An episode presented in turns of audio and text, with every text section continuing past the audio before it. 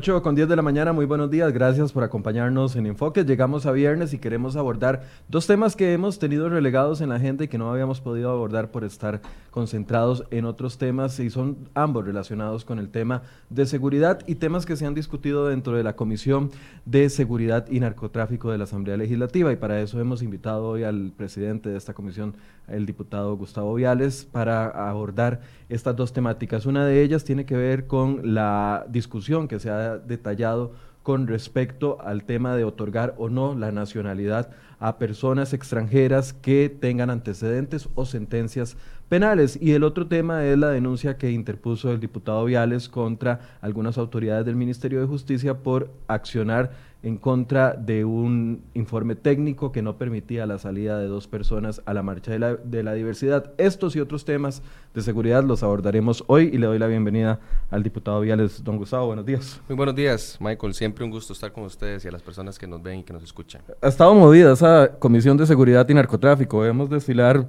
constantemente, no, no, no recordaba yo que fuese tan común ver a un fiscal a una fiscala general, a un ministro de seguridad, a un director del OIJ, etcétera, desfilando por la comisión casi que semanalmente. Sí, es una comisión que se ha movido mucho, tal vez por la relevancia que le hemos dado, no solamente en seguimiento, control político, sino también en los proyectos de ley. Yo realmente estoy muy contento por la producción de iniciativas de ley que hemos nosotros impulsado, desde el tema de las armas, el bloqueo de señales en las cárceles, eh, la regulación, por ejemplo, eh, de teléfonos celulares en las cárceles, eh, todo lo que tiene que ver con eh, casas de empeño, etcétera. Me parece que ha sido una comisión muy productiva y bueno, eso nos da también algún grado, por así decirlo, de responsabilidad para verificar con las autoridades cómo va el cumplimiento y, y cómo podemos nosotros también aportar, ¿verdad?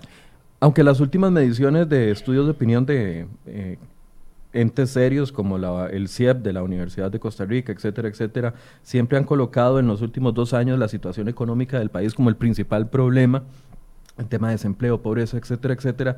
Definitivamente en las últimas mediciones inseguridad vuelve a ser un tema por lo que la gente se vuelve a preocupar, eh, no solo por el tema del narco y la penetración del narco y el crimen organizado en el país, sino también por la gran cantidad de ajusticiamientos que se están dando. Así es, eh, me parece que las encuestas lo determinan y yo creo que la percepción de, de la gente también es, es, correcta, ¿verdad? Ya usted ve em, los robos en, en, el centro de capital, a pesar de que se ha hecho un enorme esfuerzo, yo quiero reconocerlo, por disminuir esas cifras. Em, tenemos un, un, fenómeno que lo vimos en la última sesión, que es que los homicidios se están trasladando hacia las costas del país, afectando eh, principalmente Punta Arenas y Guanacaste, las zonas más vulnerables en desempleo, en infraestructura policial también, nuestras cárceles eh, están ya también saturadas y generan eh, una presión fuerte al Ministerio de, Justicia. Entonces yo creo que eh, ese trabajo en conjunto que se está haciendo em, ayuda a, atender el tema de seguridad que sin duda viene generando en la sociedad un factor de preocupación que en las próximas semanas el gobierno también va a tener que anunciar medidas con esto. Hablemos del tema de la nacionalidad costarricense que eh, las autoridades han salido en defensa de ella. escuchaba las palabras de don Walter Espinosa, director del OIJ, donde apoya la iniciativa de negar la nacionalidad costarricense a personas que tengan sentencias penales en el extranjero. ¿Cuál es el panorama general y por qué se está discutiendo esto dentro de la comisión? Para empezar eh, a, ubicar a las personas que nos están bueno, viendo. Bueno, esto es un proyecto de ley que nosotros trabajamos con eh, el director del OIJ y con el Tribunal Supremo de Elecciones. Eh, entendiendo de que hay una dificultad que ellos han venido detectando, que la ley tiene un portillo, vamos a ver que le permite la nacionalidad costarricense a una persona extranjera que haya cometido delitos en Costa Rica. Eh, existen fallos de la sala constitucional donde indica cuáles son los artículos que se deben de cumplir. Eh, si una persona por el vínculo de matrimonio decide nacionalizarse costarricense, únicamente le piden el requisito de buen comportamiento, hoja de, delincuencia en su país de origen, pero no en Costa Rica. Y por eso es que ha ocurrido que tal vez una persona en su país de origen no ha tenido ninguna dificultad, pero ha, tenido un homicidio en Costa Rica y ha sido sentenciado, no es que está en proceso de etapa de juicio, no es que ha sido sentenciado y está en la cárcel. Entonces las autoridades del Tribunal Supremo de Elecciones tienen que ir a la celda a naturalizarlo y a darle su cédula como costarricense, ¿verdad? Porque el único requisito es el tema del matrimonio. Entonces el tema del matrimonio en estos casos se volvió como un como una posibilidad, una ruta para que las personas puedan fácilmente adquirir la nacionalidad sin ningún filtro. Entonces, ¿por qué le pedimos hoja de vida, eh, perdón, hoja de delincuencia intachable en su país de origen, pero no en Costa Rica. Esa es la contradicción grande que tenemos. Entonces, el proyecto de ley indica, bueno, que como en su país de origen se le pide buena conducta, buen comportamiento, en Costa Rica también, para evitar, por ejemplo, que tengamos eh, violadores, que tengamos homicidas, que tengamos eh, agitadores sociales y otras índole que se está dando. Pero, o sea, ahorita la ley lo que establece es que si una persona tiene una sentencia penal o una o un antecedente fuerte en su país de origen, aún así se le puede entregar la nacionalidad. el problema es con los delitos en Costa Rica. Con los delitos en Costa, Rica.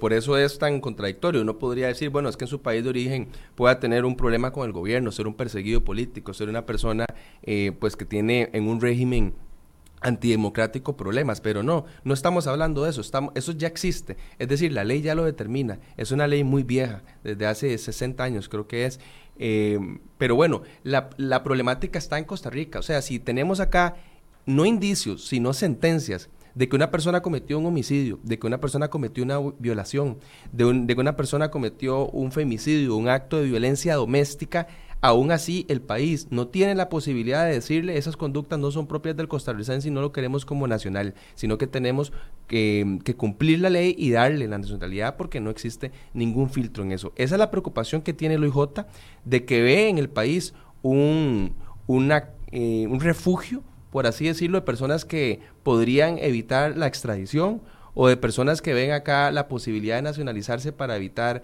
eh, sus problemas en otra eh, nacionalidad y el Tribunal Supremo de Elecciones está amarrado de mano, según nos, nos indicaron en audiencia, nos indicaron también eh, en la comparecencia a la comisión, y no tiene ninguna posibilidad de negarle la nacionalidad. Entonces están viendo cómo, lo decía Walter Espinosa, el director de OIJ, la nacionalidad no se regala. La nacionalidad es lo más preciado que el país puede otorgarle a una persona extranjera y nosotros debemos de resguardar no solamente nuestra seguridad, sino nuestra costumbre, nuestra forma de vivir para seguir sosteniendo,la eh, decía el director del OIJ, exactamente palabras textuales, estamos entregando la nacionalidad costarricense al mercado de las pulgas.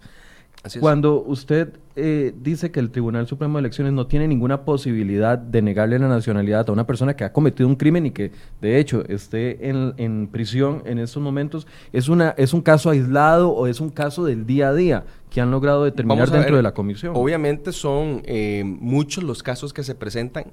Eh, ha venido un aumento de solicitudes por el tema del matrimonio precisa y esto no es obra de la casualidad, es la forma más sencilla. Aquí no, no es este, nadie puede obviar de que existe casi que una industria de matrimonios con el único fin de generar conveniencia para, para las personas que deseen nacionalizarse. Esto les impide, ustedes Existen, claro, existen abogados, existen abogadas que se em, encargan de esto, buscar a las personas muchas veces con vulnerabilidad social, nada más para que presten su nombre y puedan casarse con una persona que ni siquiera convive, que ni siquiera conoce, porque esa persona puede tener el derecho luego de ese matrimonio dos años ningún requisito.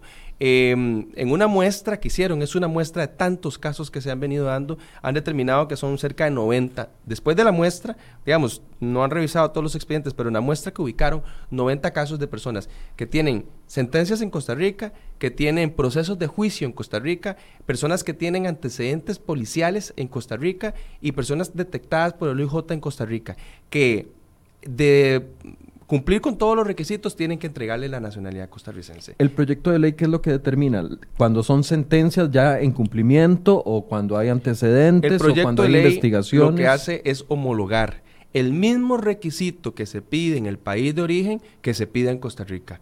Si yo tengo eh, como filtro que en su país de origen presente una hoja de delincuencia eh, sin antecedentes penales, pues lo lógico sería que en Costa Rica hagamos lo mismo, porque como costarricenses sería absolutamente ilógico que le pidamos una buena conducta en su país de origen, pero que le permitamos hacer acá lo que se le da la gana. Entonces lo que hacemos es homologar eh, el mismo requisito que ya está establecido.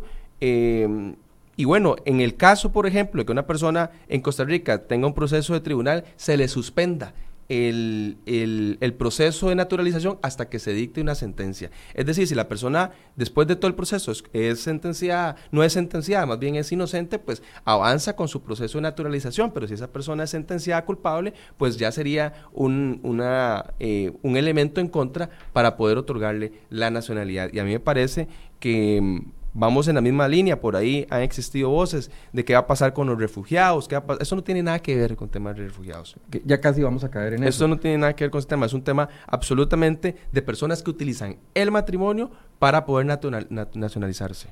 Eh, ¿Quiénes han apoyado este proyecto? Bueno, principalmente el OIJ, que me parece que es una voz absolutamente autorizada. Eh, como país le pedimos, iniciamos la entrevista eh, en esa línea, como país le pedimos herramientas, eh, le, le, pedimos resultados a, nuestras autoridades para combatir el crimen organizado. El IJ, el Tribunal Supremo de Elecciones, quien es la Oficina de Opciones y Naturalizaciones, quien encarga de, dar todo el tema de, nacionalización costarricense, que ha visto esto una burla. Y bueno, se han preocupado. Acudieron a mi oficina, por supuesto que, que yo lo estoy apoyando, mis compañeros de liberación en la comisión lo están apoyando, la diputada independiente Bolio Pacheco del PIN, perdón, lo está apoyando, los diputados independientes eh, de la comisión también, me parece que hay un amplio eh, margen. Hay algunos compañeros que todavía pues no se muestran convencidos. Sí, en el hecho de que no puede ser, por ejemplo, de que estemos pidiendo requisitos en el extranjero, pero no en Costa Rica. Me parece que ahí puede existir un consenso, pero siempre existen algunas, eh, vamos a ver, eh, temas que hay que resolver para darles garantías a ellos, que yo las tengo absolutamente, que esto no es un tema que va contra derechos humanos, que no es un tema que va contra refugiados, es un tema absolutamente de orden nacional para poder tener las garantías. Vamos a escuchar lo que decía el, director del OIJ, don Walter Espinosa, en una de las comparecencias recientes con respecto a este tema. Escuchemos.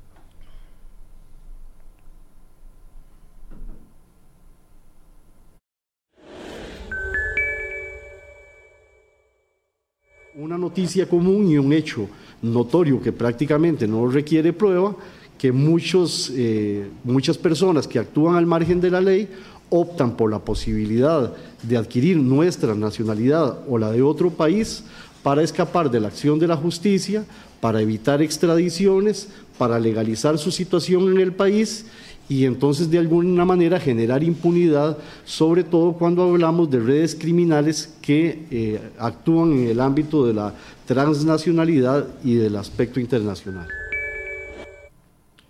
La preocupación yo creo que se incrementa con la situación en la que estamos como país, en una que somos un puente entre la, la, ruta de la droga, la ruta del dinero de la, proveniente de la droga, eso nos hace más potables para este tipo de situaciones. Costa Rica se encuentra en la región más violenta del mundo.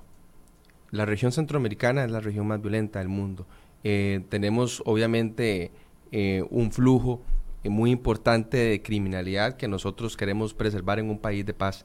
Entonces hay que eh, mantener cada vez más resguardo fronterizo y resguardo también en este tipo de cosas. Obviamente, al ser un país con condiciones económicas favorables, tomando como parámetro la región centroamericana, eh, es un país que atractivo para muchas estructuras criminales, como lo decía eh, don Walter Espinosa. Eso es un país, por ejemplo, donde no tiene extradición a los nacionales. Por supuesto que le genera algún tipo de seducción a algunas personas que están en bandas criminales de tener el resguardo costarricense de que no va a ser extraditado. Eh, eso es un tema muy preocupante porque es una garantía que tenemos las y los costarricenses e imponemos medidas, formas educativas para poder preservar un país de paz porque tenemos el resguardo que no vamos a ser extraditados por un gobierno que lo solicite un gobierno extranjero. Pero ¿qué pasa si viene un foráneo que no tiene esa misma cultura, que no tiene esa misma, esa misma educación, pero lo único que quiere es la garantía? Lo único que tiene que hacer esa persona es buscar una, una pareja que quiera casarse, contraer matrimonio eh, esperar dos años para ser nacional y tener esa garantía constitucional que tenemos las y los costarricenses. Por supuesto que es un resguardo eh, que estamos convirtiendo al país. Decía la diputada, y le va a pedir a mi compañero Federico Cruz que nos ponga el, pantallazo del tuit que publicó la diputada Paola Vega hace algunos días con respecto a este tema. Y decía, el proyecto para negar la naturalización a extranjeros que hayan cometido delitos me preocupa por la revictimización de quien ya pagó una pena por los números que da el OIJ, que equivalen solo al 0.4% de la totalidad de los casos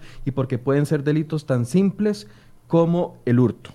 Bueno, hay tres cosas. Para empezar, em, la redacción del proyecto de ley que indica eh, los años de pena por los cuales no se va a entregar la nacionalización excluye totalmente el hurto. Me parece que ahí hay un, tema que abordar. ¿Cuáles delitos sí em, incluye? Incluye, bueno, eh, creo que son em, más de tres años eh, de sanción, tres o cuatro años de sanción. No, no incluye el hurto, por ejemplo, lo que hemos discutido fuertemente en la comisión eh, excluye, por ejemplo, el tema de temas menores que tal vez van a un juzgado y por el tema de la cuantía pues no se eleva a un proceso judicial, eso está absolutamente excluido. La diputada Vega habla de un porcentaje muy bajo, 0,4 creo que es que indica. Bueno, esto no es un tema que se tiene que ver por estadísticas. Para mí en particular, eso es un portillo. Así sea una persona la cual por violencia doméstica, por femicidio, esté sentenciado en Costa Rica, para mí no tiene que dársele la nacionalidad. Así sea un caso, así sea el 0,03, eh, para mí no es justificación. Es decir, entonces, como es un porcentaje muy pequeño, entonces dentro de ese porcentaje vamos a permitir narcotraficantes, violadores, em, personas que trabajen con trata de personas, eh, solamente porque es una estadística muy baja. A mí me parece que en temas de seguridad cuando lo vemos individualizado no tenemos que verlo por estadística. Entonces sería solo para aquellas personas que tengan sentencias mayores a tres años. Estoy entendiendo bien. Exactamente, sí. Eh, que se vamos a ver que se le impida la nacionalidad costarricense. Eh, y lo otro que indica la diputada Vega, bueno, con la que eh, he discutido y pues espero también sumarme a una buena discusión de este proyecto de ley, es el hecho, vamos a ver, de la revictimización. Aquí no estamos revictimizando, estamos solicitándoles requisitos. es decir, entonces, como esa persona no cometió ningún delito en su país de origen, pero sí lo, cometió en Costa Rica, está sentenciada, está en la cárcel pagando un delito que le cometió a la sociedad costarricense y la cual, por medio del cual los tribunales lo sentenciaron, entonces ya por eso tenemos que darle cualquier otra garantía, tenemos que darle permisos, tenemos que darle nacionalidad, tenemos que otorgarle otros derechos porque ya pagó su sentencia, entonces no podemos seguirle eh, imponiendo como requisito porque ya está sentenciada. A mí me parece que en temas de seguridad el país debe ser fuerte en esto precisamente porque nos encontramos en una región violenta. Ahora, eh, ¿cómo estamos en derecho comparado con otros países? Eh, o sea, ¿esto es una situación muy particular de Costa Rica o los demás países eh, referentes en derecho tienen la misma posición, tienen la misma debilidad, han avanzado, no han avanzado? Bueno, vamos a ver, de, múltiples casos, lo conversaba yo con don Walter, la nacionalidad, como lo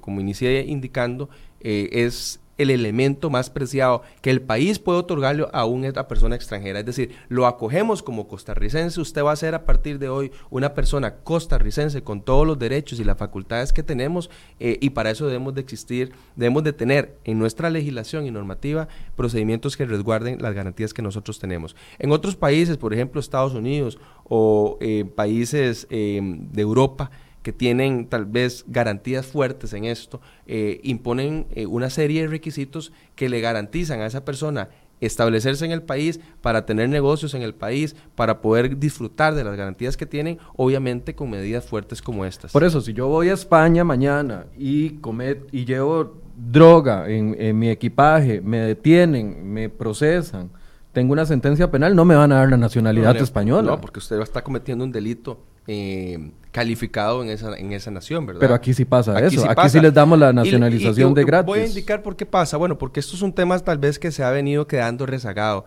Esto es una ley de los años 50, es una ley bastante, bastante desactualizada, tuvo una reforma, creo que por ahí los años 90, eh, pero las, lo determinante de esto es que la sala constitucional, eh, el máximo órgano de jurisdicción constitucional en el país, indicó que para el tema de la nacionalidad por matrimonio solamente se deben establecer los requisitos que están en la ley de opciones y, naturalizaciones. Por eso hay una confusión. Algunos diputados y diputadas indican, no, es que ya se puede negar a personas que hayan cometido delitos. No, porque la sala, y lo dijo don Walter y la gente del tribunal en, la, comisión, que un acta muy claro, la sala indicó cuáles son los parámetros.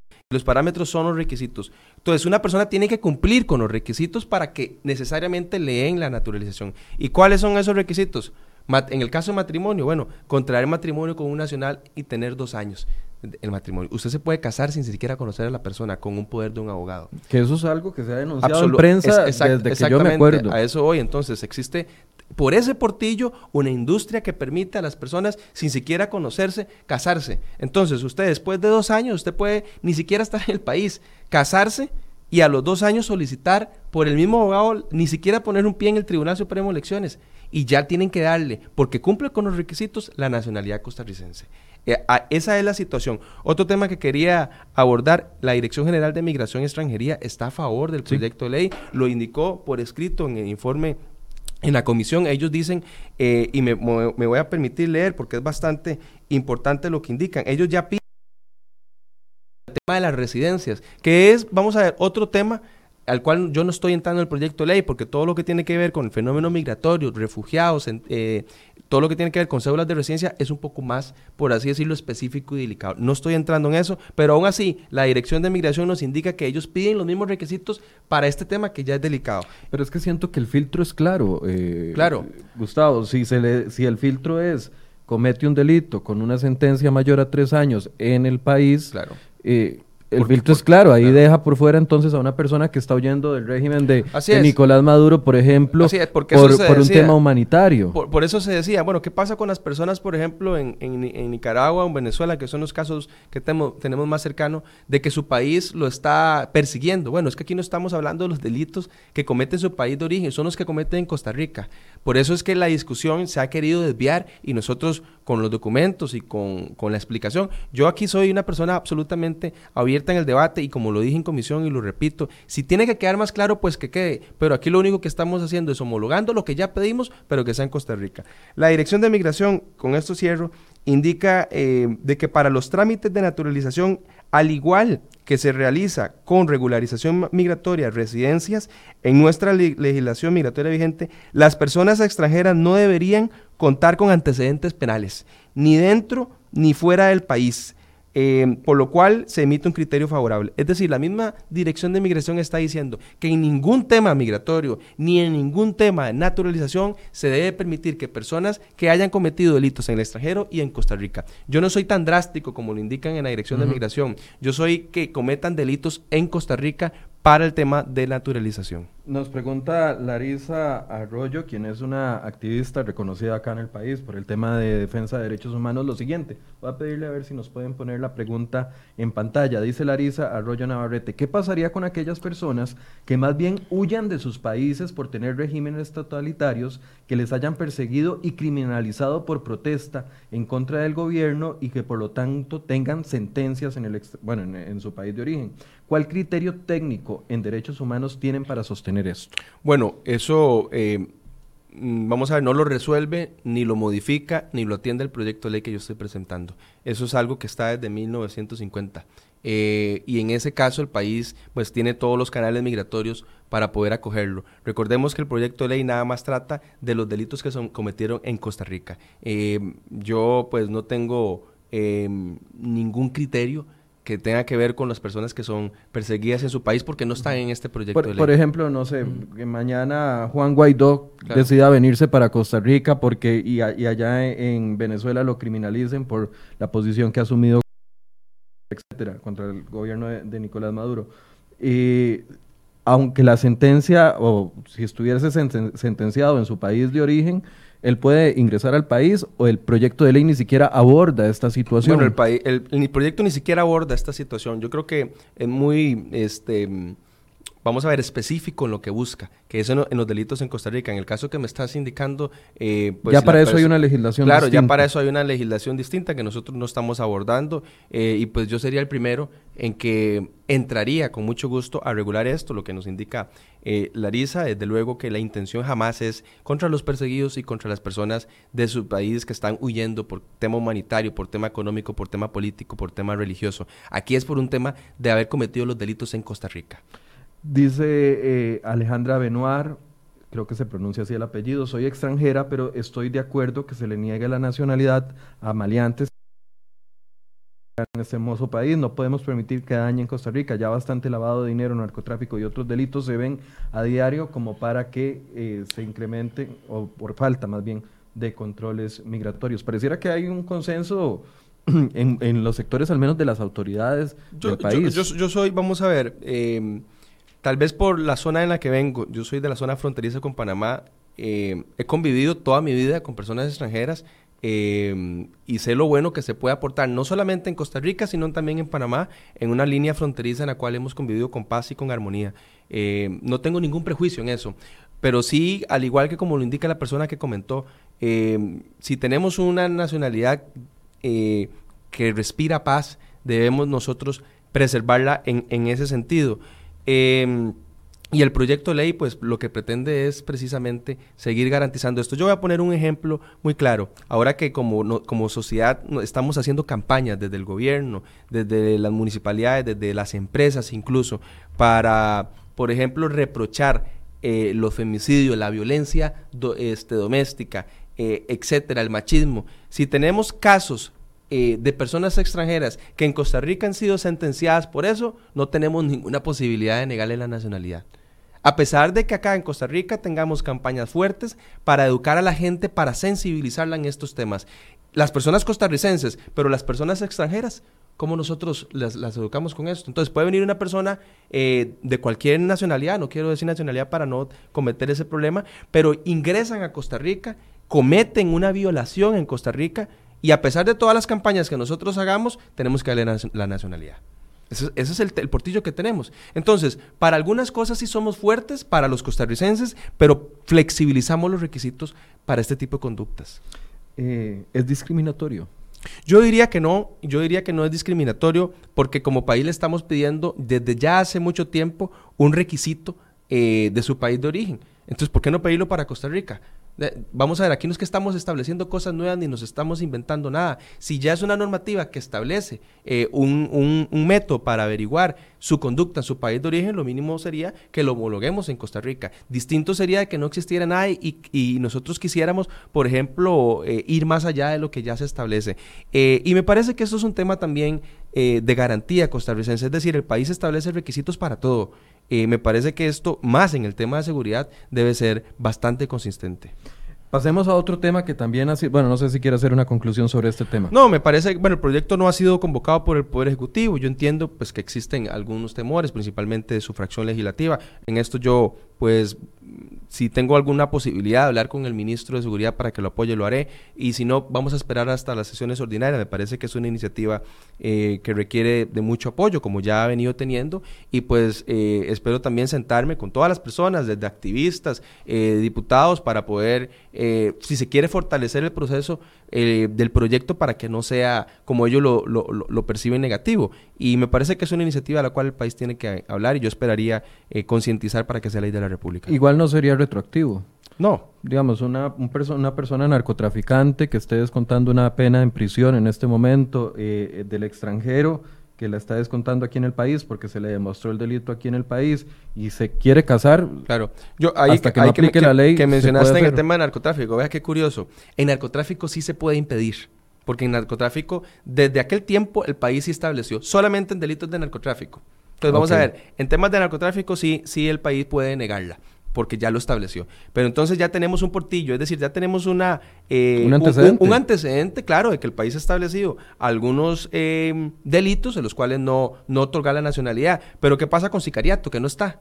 Entonces, no le permitimos a un narcotraficante, pero sí le permitimos a un sicario. No, no le permitimos a un narcotraficante, pero sí a una persona que lava dinero. Entonces, esas son las grandes contradicciones que tenemos. Por eso yo digo que el proyecto no es discriminatorio, porque ya tenemos antecedentes que lo establecen y lo que hay que hacer es homologarlo. Usted también en estos últimos días eh, formalizó ya una denuncia ante eh, la Procuraduría de la Ética con respecto al actuar de autoridades del Ministerio de Justicia con respecto a la situación que se dio en la reciente marcha de la diversidad. ¿Qué fue lo que sucedió? Sí, bueno, eh, nosotros establecimos una denuncia. Yo presenté eh, ante la señora ministra de Justicia un oficio para que me indicara cuáles eran los procedimientos que se habían seguido para permitir la salida eh, de dos personas privadas de libertad a un evento público en San José. Y lo que me indicó la señora ministra eh, es que se habían seguido todos los parámetros que indicaba el reglamento del sistema penitenciario. Eh, y bueno, haciendo la investigación nos damos cuenta de que no es cierto. El reglamento del sistema penitenciario, que es un decreto ejecutivo, lo que indica es que son los centros interdisciplinarios de los centros penales los que reciben la solicitud, hacen un estudio del evento, hacen un estudio de la persona que están solicitando y pueden denegar o pueden autorizar. En este caso, de forma unánime, tengo el acta en donde el Consejo Interdisciplinario, interdisciplinario del, Centro Penal eh, deniega la solicitud. Eh, la situación es que el gobierno quería que dos personas privadas de libertad, transgénero, eh, que están descontando una pena en prisión, participaran de la marcha de la diversidad. Esa situación se dio, todos asumimos de que se había hecho los procedimientos correctos para que esas personas pudieran salir ese día, pero lo que se está diciendo es que no sucedió así. Así es, eh, el centro penal deniega, deniega la solicitud e indica varias razones, porque no pueden garantizar la seguridad de la persona, evidentemente es un evento público, abierto, eh, etcétera, y definitivamente lo deniega. ¿Qué es lo que pasa? Bueno, comunican la decisión, como corresponde según el decreto, a Pablo Bertossi, el director de la Policía Penitenciaria, y él hace, em, omite esa solicitud, no sé si por desconocimiento o qué, pero lo omite y por encima del papel indica autorícese la salida de la persona privada de libertad. Esas personas salen del centro penal, van a la marcha, desfilan con la ministra de Justicia, van al evento y luego regresan al centro penal. Es decir, el Ministerio de Justicia se está arrojando acá el derecho de sacar cuando quiera a cualquier persona privada de libertad, el tiempo que quiera, a cualquier evento. Sin seguir el procedimiento interno y, y, lo que me parece a mí más grave aún, independientemente de que ahorita estamos hablando de dos personas transgénero, no es un tema de, este, de, de estas personas, es un tema de privados de libertad, donde se está omitiendo una vez más la opinión técnica, el criterio técnico, que eso es lo que a mí me parece. No solamente el criterio técnico, sino también eh, la normativa que ya existe. Es decir, este país tiene un principio de legalidad, los funcionarios públicos solamente pueden hacer lo que dice la ley. Em, el director de la policía penitenciaria, yo no sé si por presión o, o porque quiso, eh, decidió sacar a las personas, eh, favoreciendo, no sé, para que desfilaran con la ministra, que desfilaron con la ministra, ahí están en las imágenes, em, y salen las personas privadas de libertad. Cuando pasa el evento y nosotros solicitamos la información, lo que nos dice la, viceministra es que se cumplieron todos los procedimientos del reglamento. Y yo, pero ¿cómo se, me está diciendo si se cumplieron si yo tengo acá una nota donde dice que no? Entonces, evidentemente, hay no solamente Em, una falta al deber de probidad, le está mintiendo por escrito un diputado de la República, están omitiendo todos los, los parámetros y lo que sale diciendo la, la, señora ministra es vamos a hacer una investigación interna. La investigación interna se encuentra bajo el despacho de ella. La señora ministra marchó con las personas privadas de libertad, tenía conocimiento de las personas que no estaban cumpliendo eh, con los requisitos, de manera que ella es jueza y parte. O sea, ¿cómo va a llegar a juzgar algo en la cual ella participó activamente? Eh, ya tenemos antecedentes dentro de esas investigaciones internas que se hacen con el viceministro eh, que envió un video eh, indebido en su teléfono celular. Bueno, lo suspendieron 15 días en una investigación interna, pero la Procuraduría solicitó una sanción penal.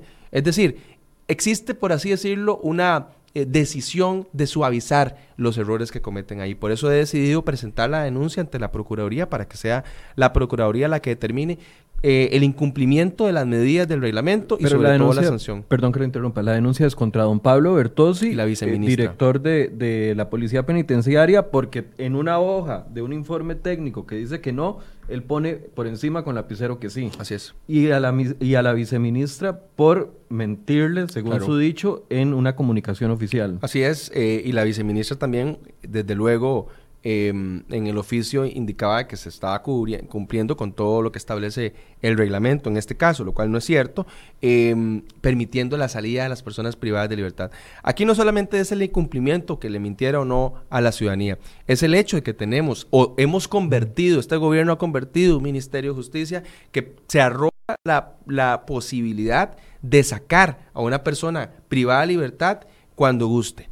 Ya tenemos suficiente problema y discusión con el tema de las tobilleras, el centro de monitoreo y demás que no estamos cubriendo.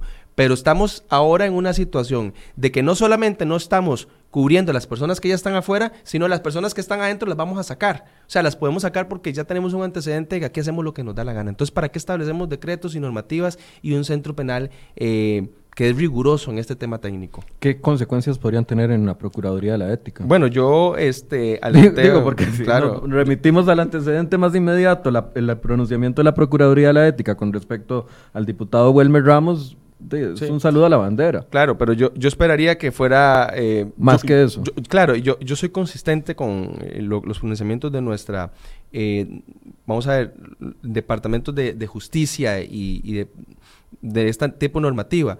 Eh, como lo mencioné con el tema del viceministro, la ministra le, y el departamento interno le dio una sanción de 15 días de salario y la Procuraduría dijo más bien que eso e, era prevaricato, eh, peculado, perdón, peculado de uso y que tenía que eh, someterse a un proceso de justicia. Bueno, aquí viene también una decisión política. Si se indica de que no cumplieron los parámetros que la viceministra el director, lo menos que esperaría un ciudadano, no un diputado, un ciudadano, es que si se está alertando una falta eh, contra todos los principios, bueno, que esas personas tengan que someterse a la justicia.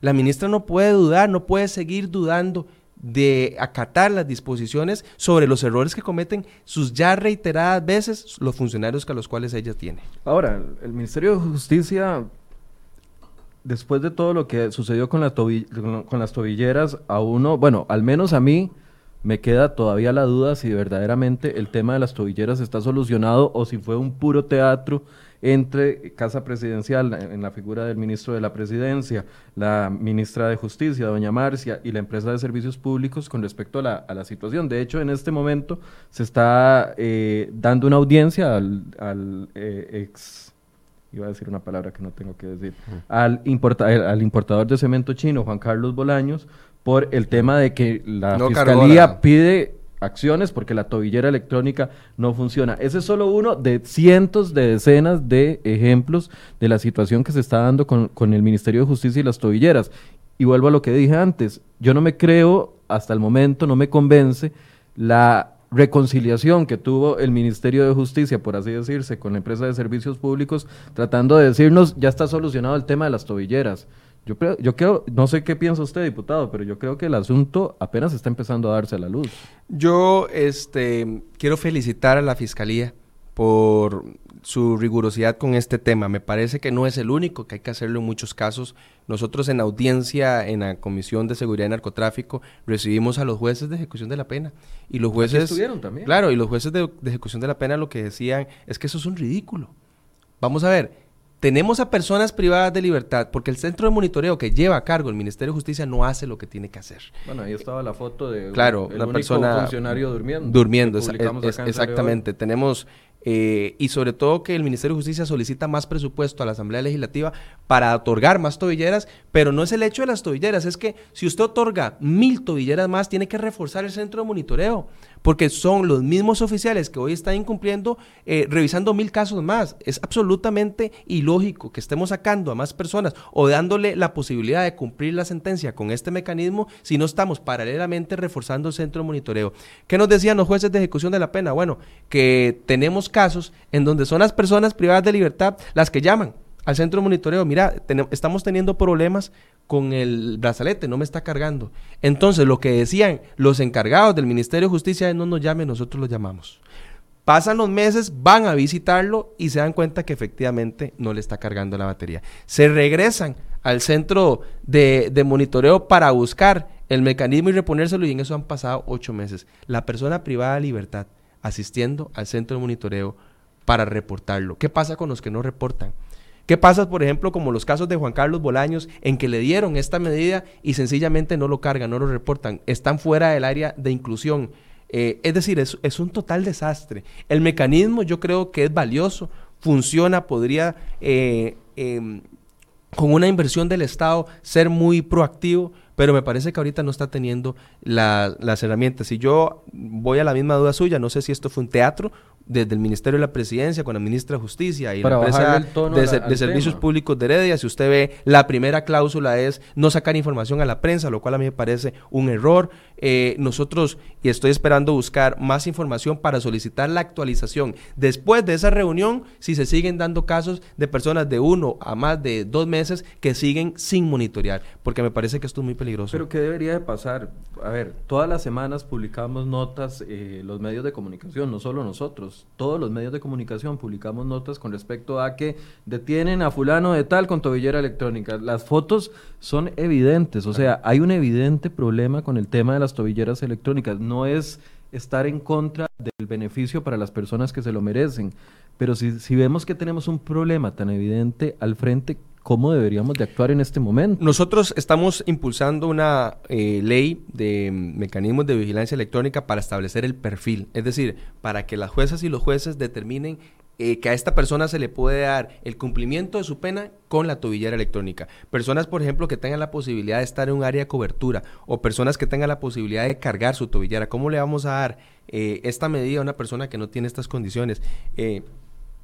y rangos, por ejemplo, de perfiles eh, donde la persona pueda eh, estar fuera de la cárcel con esta tobillera y que no represente, por así decirlo, un peligro para la ciudadanía. Pero es necesario legislar. Es que, es que vamos a ver, porque ahorita está muy abierto. El, juez puede determinar a cualquier persona dársela. Entonces el Ministerio de Justicia tiene que otorgarla. Pero a mí son jueces. O sea, uno pensaría que los jueces tienen el suficiente criterio para determinar si una persona merece o no el, el beneficio el Ministerio de Justicia, o sea, se les, les estamos pagando a funcionarios para que hagan bien su trabajo, porque hay que seguir haciendo leyes para que la gente haga bien su trabajo. es. que eso es mi punto. Bueno, es, es, es, es una gran eh, discusión que tenemos y yo voy en la misma línea suya, pero yo creo que la Asamblea Legislativa frente a un enorme problema, lo menos que puede hacer es preparar una solución y nosotros estamos técnicamente trabajando en eso. Pero vamos con el otro lado. La Asamblea Legislativa puede establecer todas las leyes necesarias, es decir, está permitiendo el uso de la tobillera en ciertos perfiles. Y, como ciudadanos esperamos que se cumpla no solamente la medida que se le está dando, sino que se dé un debido resguardo. Eh, ¿Qué pasa, por ejemplo, en un tema eh, donde la persona se le determina un área de inclusión y se sale del área de inclusión? Que si, por ejemplo, la persona se le indica, eh, mire, su, su, dispositivo se está por descargar, necesita cargarlo y la persona no lo carga. Pero esas acciones no están ocurriendo. ¿Por qué? Porque tenemos un centro de monitoreo endeble, un centro de monitoreo disminuido, un centro de monitoreo donde el Ministerio de Justicia ha sido lento para poder hacer inversión. y bueno, ahí es donde yo genero mi principal crítica. El proyecto para mí es bueno, pero hace falta una contrapartida fuerte de parte del Ministerio de Justicia decidida a que si una persona va a tener esa medida para cumplir su pena, pues que pueda hacerlo. No es que está fuera y que ya pueda andar eh, para arriba y para abajo en el país, no, que tiene que cumplir ciertas medidas y no se está haciendo. Quiero enseñarles una nota para que vean que no estamos hablando eh, paja, una nota de ayer. Eh, Federico, tal vez me puedes pasarla. Esas son las fotografías de que distribuyeron las autoridades del OIJ ayer unos gemelos, un gemelo, una, dos personas gemelas estaban, eh, fueron detenidos por asaltos a mano armada y venta de drogas. Y vean lo que las fotografías, o sea, con cuchillos, con puñales, así ejecutaban los, con armas de fuego, ejecutaban los asaltos y ahí claramente en la última foto, eh, la siguiente, se puede ver la persona con la tobillera electrónica, o sea, es que es un chiste. Sí, es, es, un chiste. Yo creo, eh, en temas de seguridad, yo em, agradezco el esfuerzo realmente que hacen nuestros cuerpos policiales, que hace el ministro de Seguridad, que hace el OIJ, incluso que hace la Fiscalía, para poder de forma conjunta eh, sacar de circulación, por así decirlo, a las personas que están dañando. Pero una vez que tomamos la decisión de sacarlos, ¿qué pasa con esa administración? Ok, lo, sacamos, los, los, devolvemos de nuevo a la ciudadanía con una tobillera, a la cual no le estamos prestando atención ni seguimiento. Eh, y eso me parece muy grave. Nosotros en la Asamblea Legislativa tomamos la decisión en algunos presupuestos de no autorizar más recursos al tema de las tobilleras porque nada hacemos con comprar más tobilleras si no estamos reforzando. Decisión muy criticada por algunos. Sí, pero bueno, me parece que eh, la ciudadanía debe entender eh, y las personas que están en esta discusión de que no, no, no es el hecho de comprar las tobilleras, es el hecho que la calidad del ejercicio del, vamos a Ver, entendamos de que esto no son personas libres, son personas que están cumpliendo una condena. ¿Qué pasaría si el sistema no, no estuviera establecido en el país y tienen que ir a la cárcel? El país tiene que hacer o espacios carcelarios o contratar más policías y más recursos para darle mantenimiento. es lo mismo. Pero es que ahí es donde a mí me salta la duda. Si esto lo estamos aplicando simple y sencillamente para no tener los problemas de sobrepoblación internos sin, sin, los criterios adecuados. Por eso no es que uno busque que todas las personas, porque yo sé que ya esos discursos están muy posicionados de que las, los privados de libertad no tengan beneficios o calidades, e, etcétera, etcétera. No es eso. Es el tema de que si implementamos un programa que es exitoso en otros lados del mundo, ¿por qué nosotros tenemos que implementarlo o a medias o mal hecho para que nos siga generando esta situación? Y no son hechos aislados. Hace poco salía eh, un reporte de 497 personas detenidas en el último año con tobillera electrónica cometiendo algún tipo de delito. Sí, em, y vamos a lo mismo, o sea, em, yo creo, sigo creyendo que el mecanismo funciona. Eh, no debe para mí ser una opción para disminuir el hacinamiento, no debe ser una ruta únicamente porque tenemos nuestras cárceles repletas, entonces ahora hay que eh, sentenciar a las personas con la tobillera. Yo creo que es un mecanismo que puede funcionar, por ejemplo, para personas con un muy bajo este antecedente criminal. Eh, ¿por qué no se le aplica a los, a los que están en la cárcel por pensiones alimentarias? Pensión alimentaria. seguir trabajando y eh, pagando la pensión de su Incluso una persona que, que tenga restricción para acercarse a una persona eh, que es más fácil monitorearla eh, y determinar si efectivamente se acerca o no se acerca. Eh, me parece que el mecanismo puede funcionar como ha sido en otros países, pero no debe ser una opción únicamente para disminuir el hacinamiento. No debe justificarse de, esa, de esa línea. y aparte de entender el proceso, también ser rigurosos con el resguardo. Si tenemos un centro de monitoreo como tiene que ser, un centro de monitoreo técnico con la capacidad respectiva, podemos llamar incluso a las delegaciones policiales que están, mire, es que hay una persona que está fuera del área de exclusión y necesitamos ubicarla y tenemos aquí las coordenadas. Tenemos una persona a la cual se le está llamando reiteradamente para que cargue su dispositivo y no lo está cargando, dele una visita. Lo que pasa es que nada de eso ocurre. Entonces, personas como esta son los que se aprovechan de las debilidades que no ha querido el Ministerio de Justicia resolver para volver a cometer los delitos. Entonces, ¿sí se, ¿usted cree que se necesita una, una, una ley más robusta? Yo creo que necesitamos una ley para definir el perfil y que no quede abierto. Eh, yo creo que necesitamos una ley para poder determinar en cuáles casos se da y en cuáles no y que no quede este, a discreción de la determinación de un juez o incluso el Ministerio de Justicia. Y me parece sobre todo que si como legisladores permitimos el uso, también debe obligarse eh, como Estado al, al, Ministerio de Justicia a que refuerce un centro de monitoreo. Porque si no, ¿qué es lo que va, a pasar? Entonces el proyecto se va a venir abajo, todas esas personas tienen que ir a cumplir un, un, una este, pena en la cárcel, personas que tal vez tienen un índice eh, de delincuencia muy bajo, van a, vamos a volver a llevarlos con las personas que tal vez tienen un índice de delincuencia muy alto eh, a, no generar un proceso de reinserción y a tener ya sobre, sobrepoblamiento carcelario eh, con este tipo de medidas.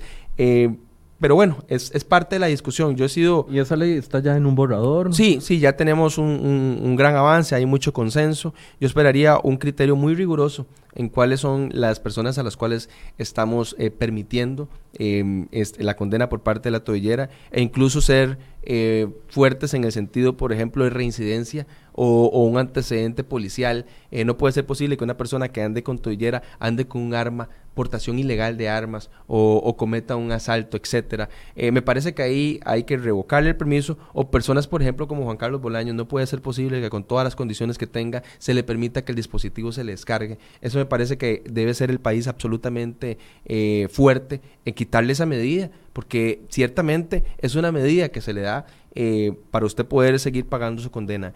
Y bueno, ahí estamos en la discusión. Yo espero una contraparte proactiva también eh, del Ministerio de Justicia eh, generando conciencia en que hay que fortalecer el, mecanismo y que hay que fortalecer la vigilancia. Eh, temas de seguridad adicionales que no hemos discutido. El ministro de, Seguridad decía que proyecta que terminemos el año con un porcentaje un poco menor de homicidios, entre 20 y 25 al finalizar este año comparado con el año anterior. Sin embargo, si, si se da en ese en esos términos en los que proyecta el ministro, igual es un avance muy, muy lento, muy poco. Sí, yo, yo igual, obviamente, como ciudadano espero em, una disminución en el tema de los homicidios. Me parece em, que ya debemos de ir generando tranquilidad a la ciudadanía. No escatimo en reconocer el esfuerzo que se ha hecho. Eh, creo que se puede hacer más, pero bueno, em, es, un, es un ministerio que también el gobierno ha tenido disminuido en recursos en plazas policiales. Y veamos la plata que devolvió en el presupuesto. Me, parece que ahí hay que hacer una reingeniería bastante fuerte. En que los recursos puedan ser aprovechados, en que la plata se pueda girar a tiempo. No puede ser posible que tengamos años en que el país no compra armas, tenemos nuestros oficiales con armas desde hace 35 años. Para el otro año se disminuyó en un 70% la partida para compra de uniformes a los policías. Es decir, ese es el grado de cuidado que nosotros le estamos dando a nuestros cuerpos policiales. Policías sin armas, policías sin equipo, delegaciones, eh, delegaciones cayéndose. Entonces yo creo que el, el, ministro podría hacer más si el gobierno le da un acompañamiento fuerte en esto. Eh, un crédito, ya sea para poder eh, atender todas las delegaciones policiales con la prioridad que se requiera. Eh, ayer se, se dio la, la, compra y el recibimiento de un avión que tiene un radar que puede atender mucho el tema narcotráfico. Eso yo evidentemente lo celebro y me parece que podemos hacer mucho. Yo no solamente la leve disminución, sino que esos homicidios ya no solamente se están generando en el gran área metropolitana, que podemos decir que las policías municipales y toda la institucionalidad, las cámaras de vigilancia están acá y podemos contenerlo, sino que esos homicidios se están dando en zonas donde no tenemos eso, Punta Arenas y la zona sur. No tenemos ninguna cámara de vigilancia, tenemos las delegaciones cayéndose, a veces solamente una patrulla, pocos policías, es decir, ahí estamos sucediendo la mayoría de los homicidios y en el corto, mediano plazo no tenemos cómo contenerlo. Eh, y eso es una grave, grave situación. ¿Por qué? Porque son las zonas con más desempleo, las zonas con más vulnerabilidad, las zonas con menos infraestructura policial y quiere decir que el crimen se nos está metiendo más. El país debe mirar en temas de seguridad más a las fronteras y más a las costas. ¿Cómo se puede hacer eso? Bueno, yo creo, yo, creo que es un tema de recursos, yo, creo que es, un tema de, de, muchos factores, evidentemente de recursos. Yo presenté un proyecto de ley para que el recurso que ya tenemos aprobado del impuesto a las personas jurídicas vaya directamente. Hoy eh, el gobierno de la República, particularmente el Ministerio de Hacienda, no transfiere cerca de 5 mil millones de colones todos los años, porque se ajustan únicamente a una disposición eh, un o un em, estudio de la Contraloría donde determina que es un monto específico y cuando se pasa de ese monto no pide un estudio adicional eh, para poder transferir y son 5 mil millones de colones todos los años. Eh, presenté un proyecto de ley para que se puedan transferir todos los recursos. Me parece que es un tema de recursos y evidentemente es un tema también eh, de abordaje político, de dirección política del presidente de la República, de querer destinar más infraestructura policial en todas sus giras que hace fuera del país. Eh, solicitar atención eh, a nuestros policías en capacitación, en recurso humano, en, en, mejores mecanismos de vigilancia, en apoyo eh, internacional, etcétera, para poder atender esta ola de delincuencia que se nos viene dando. ¿Estamos peor, mejor? Yo creo que hemos mejorado. Eh, yo creo que hemos mejorado porque existe conciencia. Con respecto al gobierno anterior, me parece que se ha mejorado. Tenemos un ministro bastante diligente y, sobre todo, rescato mucho la coordinación con la IJ y con la Fiscalía General de la República, me parece. Ya no están divorciados el, Ministerio de Seguridad Pública con el IJ. Exactamente. E, e, eso yo lo rescato. Me parece que los operativos conjuntos suceden. Pero vamos a ver, el problema no solamente ahí. ¿Qué pasa si tenemos una gran sinergia? En, esos tres entes que nos ayudan a nosotros con los megaoperativos, con las incidencias y demás, a sacar de circulación a esas personas, pero cuando van al Ministerio de Justicia no tienen la atención y vuelven a salir. Tenemos un círculo ahí que hay que ir, ir acotando. Y me parece que ese buen trabajo se puede complementar con muchas otras eh, iniciativas y esfuerzos para que este país siga disfrutando una cultura de paz. El presidente no puede anunciar inversión extranjera, no puede anunciar turismo, no puede anunciar este mejor proyección del país si tenemos un grave y serio problema de seguridad. Eh, hicimos una encuesta en Facebook mientras conversábamos con respecto al tema primero que tocamos, con respecto a la nacionalidad a extranjeros que cometen delitos en el país y el 88% de las personas que participaron creen que sí se les debe negar la nacionalidad. Bueno, yo me siento muy complacido y espero que el proyecto pueda llevar una discusión muy reposada y bastante técnica sobre esto. En minutos les vamos a estar dando eh, actualización. Ya tenemos a nuestros periodistas en varias audiencias que se definen el día de hoy. Una de ellas es la del futuro de Juan Carlos Bolaño. La fiscalía está pidiendo que vuelva a prisión preventiva a descontar el tiempo que le queda por el tema de la tobillera electrónica. Además está definiendo hoy a las 9 de la mañana las nuevas penas para el tema del asesinato de Gerardo Cruz. Son cosas que están sucediendo en este momento y por supuesto les vamos a tener información. En vivo en pocos momentos desde los tribunales donde se están desarrollando estas informaciones. Eh, gracias, Gustavo, por acompañarnos. Con todo gusto, muchas gracias por la invitación. Y muchas gracias a ustedes por habernos acompañado durante esta semana en los diferentes programas que hemos abordado en Enfoque. Les invitamos, como les he dicho siempre, a que nos vean en Noticiero a partir de las 7 y 20 todos los días y en Enfoques a partir de las 8 de la mañana y en minutos les vamos a tener ya información en vivo y en directo y de última hora con respecto al futuro jurídico del exportador, importador de cemento chino Juan Carlos Bolaño Rojas. Muchas gracias por su compañía y muy buenos días.